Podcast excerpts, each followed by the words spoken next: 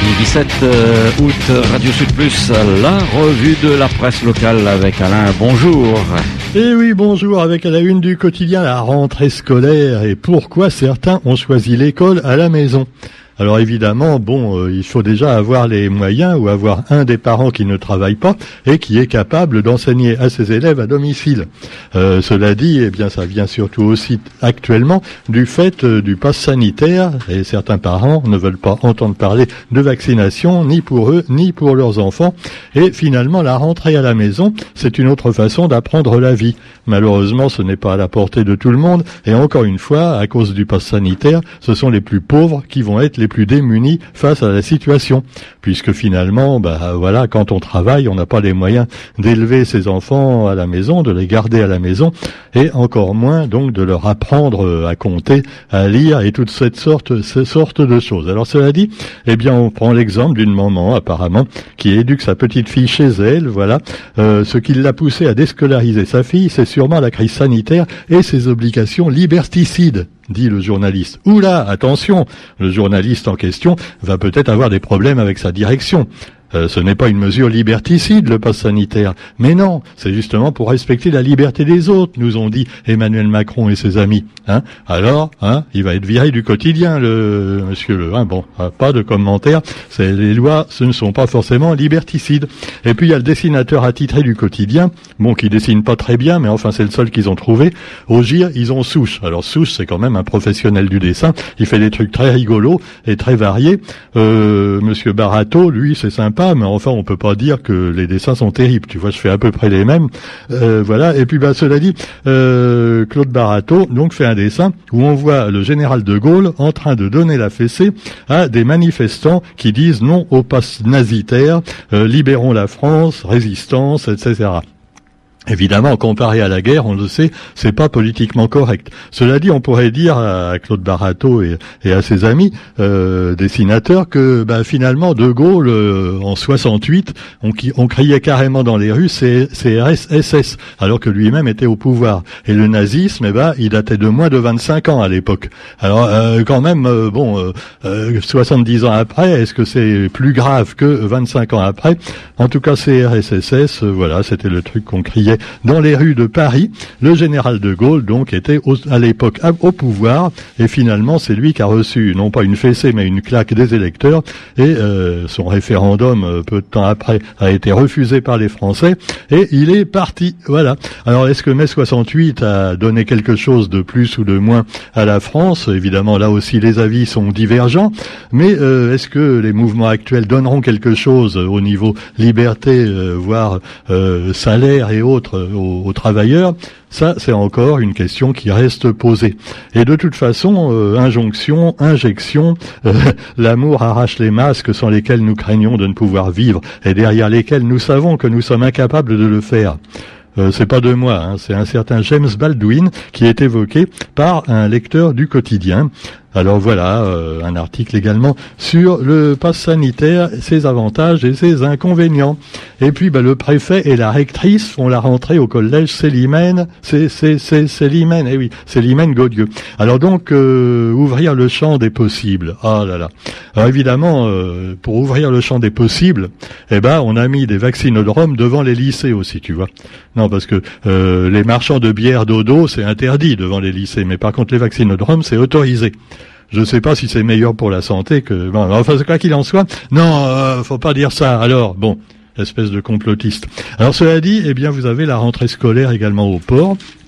Et puis dans différentes communes, à Saint-Paul, aux Avirons, euh, la plus belle école de la commune à Saint-Paul, à Belmène-Saint-Paul, et puis aux Avirons, une nouvelle extension pour l'école du Ruisseau, sans oublier Saint-Gilles, première rentrée au collège de Roquefeuille. Bref, un petit peu partout, on vous présente les, les établissements scolaires, nouveaux et anciens, et puis également les agents spécialisés des écoles maternelles qu'on appelle les ASEM. Les ASEM, donc des, des dames le plus souvent et demoiselles fort sympathiques, euh, qu'on appelle dans les écoles Tati. Eh oui, tu as la maîtresse. Euh, c'est toujours ça me fait toujours bizarre euh, euh, d'entendre maîtresse, euh, je sais pas, maîtresse Julie, maîtresse Pierre, maîtresse. voilà, ça fait un petit peu donc plus adulte. Mais enfin, cela dit, la Tati, Tati, c'est sympa. Et les Tati, des fois, elles ont même pas 20 ans, hein, donc c'est des jeunes Tati. C'est un beau métier, mais un métier pénible et encore plus que maintenant, pour que parce que maintenant, bah voilà, elles sont peut-être pas encore obligées, mais elles risquent d'être bientôt obligées de se faire vacciner comme les autres. Voilà, allez, comme les autres comme bientôt tous les travailleurs, travailleuses. Alors cela dit, eh bien l'occasion pour euh, le quotidien de faire un petit reportage sur les ASEM, les agents spécialisés des écoles maternelles, un métier de l'ombre pourtant essentiel et qui fait finalement, bah, c'est un métier bien sympathique à découvrir. Actualité également avec les salariés de l'IRSAM qui appellent à la grève. Alors là, c'est des antipasses. Ah là là, encore des antipasses. Euh, les grévistes qui sont devant les locaux de l'IRSAM à Sainte-Clotilde pour dénoncer la mise en œuvre du pass sanitaire. Et effectivement, on sait que de plus en plus de patrons eh ben, vont obliger leurs salariés à se faire vacciner, ceux qui sont en contact avec le public en particulier, en attendant qu'on étende la mesure à tout le monde. Ah bah oui, parce que c'est prévu déjà. Hein. Non, euh, c'est sûr. Alors cela dit, le PCR, lui, euh, est pour la transparence dans l'histoire du Covid-19. Alors c'est bête parce que là, le sigle PCR, maintenant, tu vois, on savait même plus que ça voulait dire Parti communiste réunionnais. On croyait que ça voulait dire test PCR. Enfin, le, PCR en tant que parti politique, on l'a déjà testé.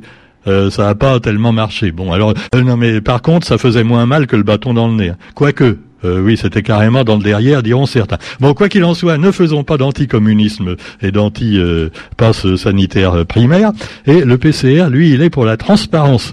Et dans un communiqué, eh bien, il rappelle que les vaccins ont été un des moyens qui ont permis à notre île de sortir du désastre sanitaire, accompagnant de la misère coloniale. Ah, je m'étonnais qu'ils mettent pas le, mot colonial euh, euh, quand même dans, la phrase. Bon, quoi qu'il en soit, eh bien, on sait qu'Huguette Bello, de son côté, qui n'est plus au PCR, hein, mais enfin, c'est un peu pareil. Euh, donc, bah, elle est pour le vaccin, mais contre le pass sanitaire.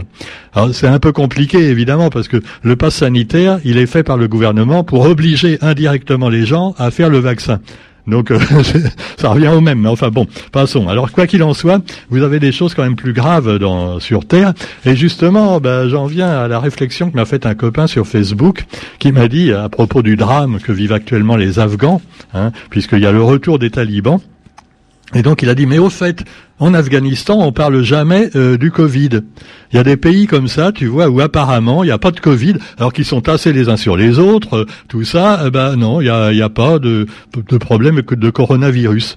Alors comment ça se fait hein? Euh, Bah oui, euh, bah c'est un peu normal parce qu'en général, les pauvres Afghans, ils meurent d'autre chose avant, tu vois, c'est sûr. Hein. Ah rien qu'avec les talibans, maintenant, ah, ce sera ça va faire mal. Hein. Alors les talibans ont promis d'être gentils, hein. c'est pas de la blague, hein, c'est eux qui l'ont dit. rassurez-vous, euh, on va pas vous faire de mal. Bon, on va remettre évidemment un, voile sur les femmes, tout ça, euh, carrément, euh, comment les, les housses de voiture là. Mais euh, non, à part ça, on va rien faire. Ah bah c'est pour ça, je suis bête qu'ils ont pas le Covid. Eh ben oui, ben voilà l'explication. Parce que les hommes ont une grosse barbe énorme, tu vois, ça fait filtre. Et puis les femmes, elles sont carrément complètement cachées sous deux, deux mètres de carré de toile. Donc elles risquent pas d'attraper les maladies. Eh ben voilà, voilà. On a tout compris. Bon, quoi qu'il en soit, le pays est aux mains des talibans. Après, évidemment, des échecs lamentables de la politique aussi bien russe qu'américaine. Rappelons quand même que l'Afghanistan, euh, dans les années 60, je me souviens avec des copains, euh, ah oui, j'étais jeune en ce temps-là, et on voulait partir en combi Jusqu'en Chine par euh, l'Afghanistan, euh, l'Iran, le Liban, tout ça. Oui, oui, oui, à l'époque on pouvait. Et les filles étaient en mini-jupe. ah bah ça a beaucoup changé. Hein. Alors cela dit, euh, l'Afghanistan depuis l'occupation soviétique. Alors on rappelle que à la fin des années 70, eh bien les l'URSS a décidé d'envahir donc l'Afghanistan pour protéger le régime en place qui était un régime communiste. Et apparemment ça n'a pas plu aux Américains. Et peu après, bah, les Américains ont envoyé des Rambo. Hein, il y a d'ailleurs eu un film de Rambo là-dessus. Ah, euh, euh. et il va en Afghanistan pour évidemment aider les Moudjahines qui veulent chasser les communistes. Ah, ah, et qui c'était les Moudjahines et tout ça? C'était les futurs talibans. Eh oui, oui, oui. Ah, ils ont bien réussi leur coup. Alors les Américains, ils ont armé les gens qui finalement maintenant eh ben, sèment la terreur en Afghanistan. Ah, elle est pas belle la vie. Alors ça leur permet de vendre des armes hein, euh, quand même. De... Alors ils ont aidé le gouvernement en place qu'ils avaient remis après après que les soviétiques aient perdu la guerre et également même perdu l'URSS, euh, bah, les Américains sont arrivés plus ou moins. Ils ont aidé les régimes plutôt à ce moment-là de droite et euh, les talibans ils guettaient leur retour. Et euh, donc après une guerre civile, le règne des talibans a duré de 1996 à 2001 et ensuite 2001 il y a eu le fameux 11 septembre et l'intervention des Américains, George Bush qui a dit puisque c'est comme ça, on va envahir l'Irak. Saddam Hussein qui a dit ah mais j'y suis pour rien moi c'est non non mais on va t'envahir quand même ta gueule. Et puis euh, ils ont envahi l'Afghanistan aussi, hein, fallait bien. Alors l'Afghanistan parce qu'il y avait Ben Laden qui était réfugié paraît-il là-bas. Et alors euh, voilà donc ils ont mis un gouvernement intérimaire en place et il y a eu un certain Karzai qui a remporté la première élection présidentielle. Euh, bon, il y avait une fraude massive, mais enfin pas plus que partout. Hein. Et alors donc, après, il y a eu le retrait américain en 2014, mais enfin, tu avances ou tu recules, comment veux-tu, comment veux-tu. Euh, c'est sûr que on savait pas trop s'il se retirait vraiment. Et il y a eu des renforts en 2017 pour éviter que les talibans, qui étaient cachés derrière les rochers, reviennent. Hein. Euh, alors finalement, il y a eu un accord entre les USA et les talibans en 2020. Et voilà, allez, euh, les Américains ont dit on s'en va, ça nous coûte trop cher, mais vous, vous êtes sages, hein, vous faites pas de blagues. Non, non, vous inquiétez pas, on va être gentil avec tout le monde. Et alors c'est ce qu'ils ont fait, euh, ils ont ils ont réenvahi euh, de façon fulgurante tout l'Afghanistan, et ils ont donc hier pris Kaboul, alors que le président en place s'est carrément enfui, tu vois. Ah, le mec courageux mais pas téméraire, il a dit puisque c'est comme ça, je m'en vais, mais je vais continuer la lutte depuis Londres. non, pas depuis Londres, non. Non, ça n'a rien à voir. Ah, alors là, c'est insultant ce que je dis. Hein. Attention, non, non, faut pas dire. Hein. Justement, De Gaulle, c'est l'homme qui a su dire non, lui. Hein, c'est autre chose. Faut pas comparer. Alors, mais alors il y en a bon qui disent euh, des conneries euh, au plus haut niveau. Hein. Alors par exemple, vous avez euh, Emmanuel Macron. Alors Emmanuel Macron, alors il a lancé un avertissement aux talibans, dis donc. Oh, ils vont avoir peur. Ouais, ouais, la France a lancé l'opération d'évacuation de ses derniers ressortissants d'Afghanistan, alors qu'Emmanuel Macron, notre bon président, lève-toi Roger, mets la main sur le cœur, chante la, la Marseillaise. Oh, je vais te dénoncer, hein, c'est pas bien. Roger, arrête. Hein, bon. Alors, Emmanuel Macron a prévenu les talibans qu'ils feraient le choix d'une misère sans fin s'ils optaient pour l'obscurantisme, notamment envers les Afghanes.